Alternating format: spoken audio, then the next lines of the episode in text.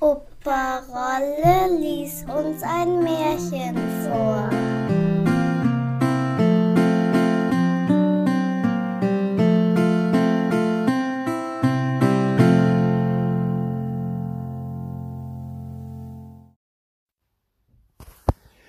Die sechs Schwäne.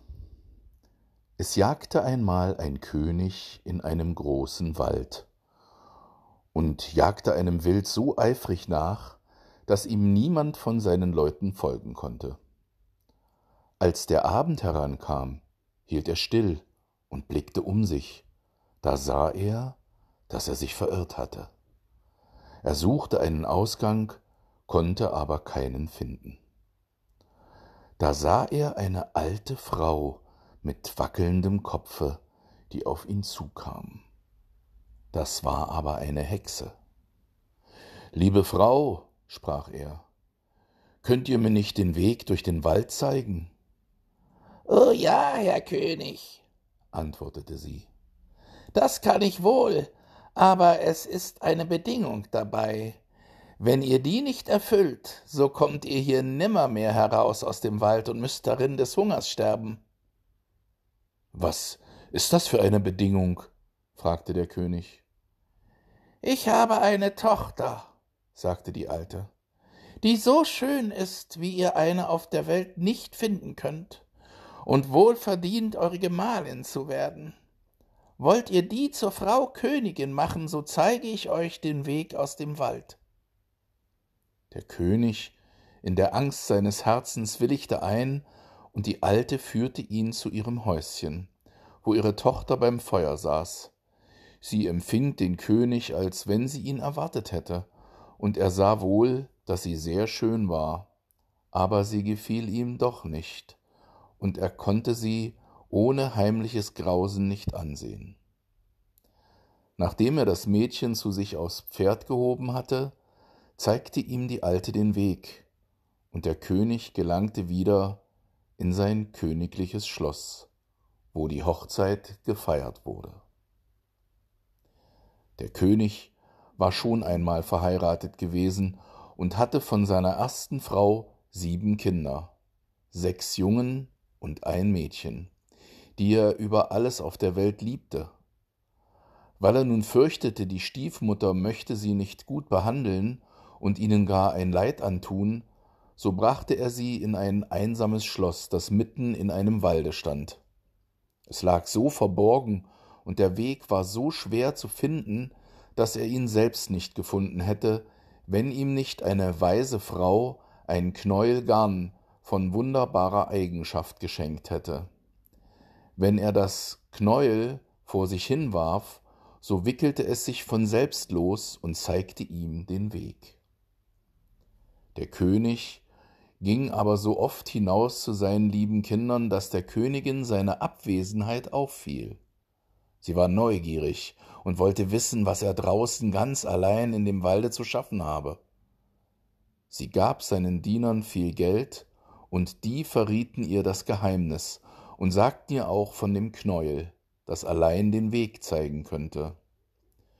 Nun hatte sie keine Ruhe, bis sie herausgebracht hatte, wo der König das Knäuel aufbewahrte, und dann machte sie kleine Hemdchen aus weißer Seide und da sie von ihrer Mutter die Hexenkünste gelernt hatte, so nähte sie einen Zauber hinein. Und als der König einmal auf die Jagd geritten war, nahm sie die Hemdchen und ging in den Wald, und das Knäuel zeigte ihr den Weg.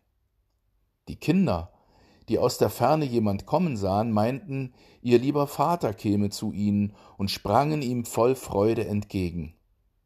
Da warf sie über ein jedes der Kinder eins von den Hemdchen, und wie das ihren Körper berührt hatte, verwandelten sie sich in Schwäne und flogen über den Wald hinweg.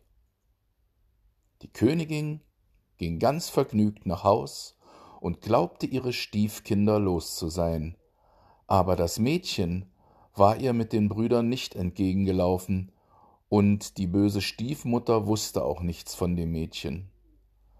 Andern Tags kam der König und wollte seine Kinder besuchen.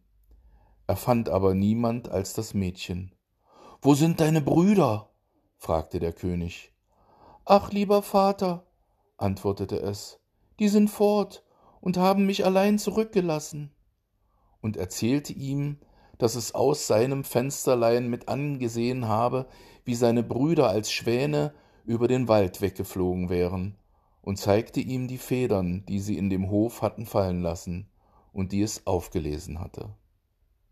Der König trauerte, aber er dachte nicht, dass die Königin die böse Tat vollbracht hätte. Und weil er fürchtete, das Mädchen würde ihm auch geraubt, so wollte er es mit fortnehmen. Aber das Mädchen hatte Angst vor der Stiefmutter und bat den König, dass es nur noch diese Nacht im Waldschloss bleiben dürfe. Das arme Mädchen dachte, meines Bleibens ist nicht länger hier, ich will gehen und meine Brüder suchen und als die Nacht kam, entfloh es und ging gerade in den Wald hinein. Es ging die ganze Nacht durch und auch den anderen Tag in einem fort, bis es vor Müdigkeit nicht weiter konnte. Da sah es eine Wildhütte, stieg hinauf und fand eine Stube mit sechs kleinen Betten. Aber es getraute nicht, sich in eins zu legen, sondern kroch unter eines der Betten, legte sich auf den harten Boden und wollte die Nacht da zubringen. Als aber die Sonne unterging, hörte es ein Rauschen und sah, dass sechs Schwäne zum Fenster hereingeflogen kamen. Sie setzten sich auf den Boden und bliesen einander an und bliesen sich alle Federn ab, und ihre Schwanenhaut streifte sich ab wie ein Hemd. Da sah sie das Mädchen an und erkannte ihre Brüder, freute sich und kroch unter dem Bett hervor. Die Brüder waren nicht weniger erfreut, als sie ihr Schwesterchen erblickten.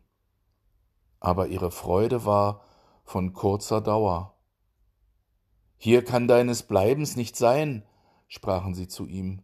Das ist eine Herberge für Räuber. Wenn die heimkommen und finden dich, so ermorden sie dich. Könnt ihr mich denn nicht beschützen? fragte das Schwesterchen. Nein, antworteten sie, denn wir können nur eine Viertelstunde lang jeden Abend unsere Schwanenhaut ablegen und haben in dieser Zeit unsere menschliche Gestalt. Aber dann werden wir wieder in Schwäne verwandelt. Das Schwesterchen weinte und sagte, Könnt ihr denn nicht erlöst werden? Ach nein, antworteten sie, die Bedingungen sind viel zu schwer. Du darfst sechs Jahre lang nicht sprechen und nicht lachen und musst in der Zeit sechs Hemdchen für uns aus Sternblumen zusammennähen. Kommt ein einziges Wort aus deinem Munde, so ist alle Arbeit verloren. Und als die Brüder das gesprochen hatten, war die Viertelstunde herum, und sie flogen als Schwäne wieder zum Fenster hinaus. Das Mädchen aber fasste den Entschluss, seine Brüder zu erlösen, und wenn es auch sein Leben kostete. Es verließ die Wildhütte, ging mitten in den Wald und setzte sich auf einen Baum und brachte da die Nacht zu. Am anderen Morgen ging es aus, sammelte Sternblumen und fing an zu nähen. Reden konnte es mit niemand, und zum Lachen hatte es keine Lust. Es saß da und sah nur auf seine Arbeit. Als es schon lange Zeit dazu gebracht hatte, geschah es, dass der König des Landes, in dem der Wald stand, jagte und seine Jäger zu dem Baum kamen, auf welchem das Mädchen saß. Sie riefen es an und sagten, Wer bist du? Es gab aber keine Antwort. Komm herab, sagten sie, wir wollen dir nichts zuleide tun. Es schüttelte bloß mit dem Kopf.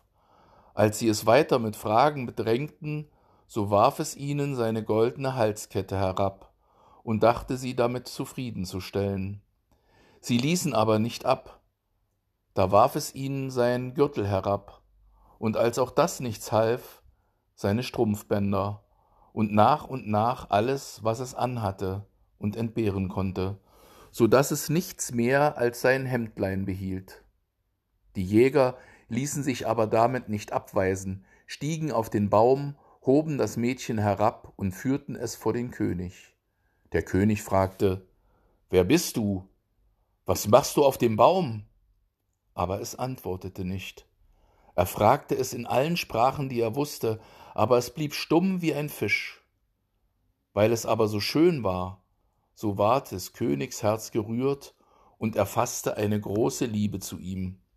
Er tat ihm seinen Mantel um, nahm es vor sich aufs Pferd und brachte es in sein Schloss. Da ließ er ihm reiche Kleider antun, und es strahlte in seiner Schönheit wie der helle Tag, aber es war kein Wort aus ihm herauszubringen.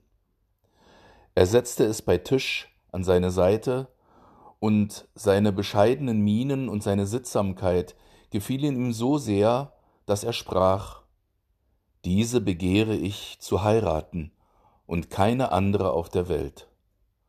Und nach einigen Tagen vermählte er sich mit dem Mädchen.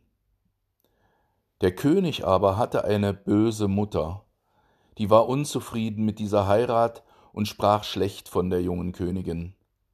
Wer weiß, wo die Dirne her ist, sagte sie, die nicht reden kann, sie ist eines Königs nicht würdig. Über ein Jahr, als die Königin das erste Kind zur Welt brachte, nahm ihr die böse alte Königin das Baby weg und bestrich ihr im Schlafe den Mund mit Blut. Da ging sie zum König und klagte Deine Gemahlin ist eine Menschenfresserin. Der König wollte es nicht glauben und wollte nicht, dass man ihr ein Leid antat. Das Mädchen saß aber beständig und nähte weiter an den Hemdchen und achtete auf nichts anderes. Das nächste Mal, als sie wieder einen schönen Knaben auf die Welt brachte, übte die falsche Schwiegermutter denselben Betrug aus und raubte ihr Kind aber der König konnte sich nicht entschließen, ihren Reden zu glauben. Er sprach Sie ist zu fromm und zu gut, als dass sie so etwas tun könnte. Wäre sie nicht stumm und könnte sie sich verteidigen, so würde ihre Unschuld an den Tag kommen. Als aber das dritte Mal die Alte das neugeborene Kind raubte und die Königin anklagte, die kein Wort zu ihrer Verteidigung vorbrachte, so konnte der König nicht anders, er musste sie dem Gericht übergeben, und das Gericht verurteilte sie, den Tod im Feuer zu erleiden. Als der Tag herankam, wo das Urteil sollte vollzogen werden, da war zugleich der letzte Tag von den sechs Jahren herum, in welchem sie nicht sprechen und nicht lachen durfte, und sie hatte ihren lieben Brüdern aus der Macht des Zaubers befreit. Die sechs Hemden waren fertig geworden. Nur, dass an dem letzten der linke Ärmel noch fehlte.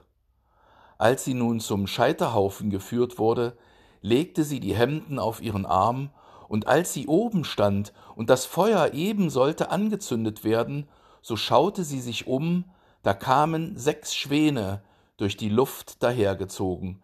Da sah sie, dass ihre Erlösung nahte, und ihr Herz regte sich in Freude. Die Schwäne rauschten zu ihr her und senkten sich herab, so dass sie ihnen die Hemden überwerfen konnte. Und wie sie davon berührt wurden, fielen die Schwanenhäute ab, und ihre Brüder standen leibhaftig vor ihr und waren frisch und schön. Nur dem Jüngsten fehlte der linke Arm, und er hatte dafür einen Schwanenflügel am Rücken. Sie herzten und küssten sich, und die Königin ging zu dem Könige, der ganz bestürzt war, und fing an zu reden und sagte Liebster Gemahl, nun darf ich sprechen und dir offenbaren, dass ich unschuldig bin und fälschlich angeklagt, und erzählte ihm von dem Betrug der Alten, die ihre drei Kinder weggenommen und verborgen hatte. Da wurde sie zur großen Freude des Königs herbeigeholt, und die böse Schwiegermutter wurde zur Strafe auf den Scheiterhaufen gebunden und zu Asche verbrannt. Der König aber und die Königin mit ihren sechs Brüdern lebten lange Jahre in Glück und Frieden. Wenn sie nicht gestorben sind, dann leben sie noch heute.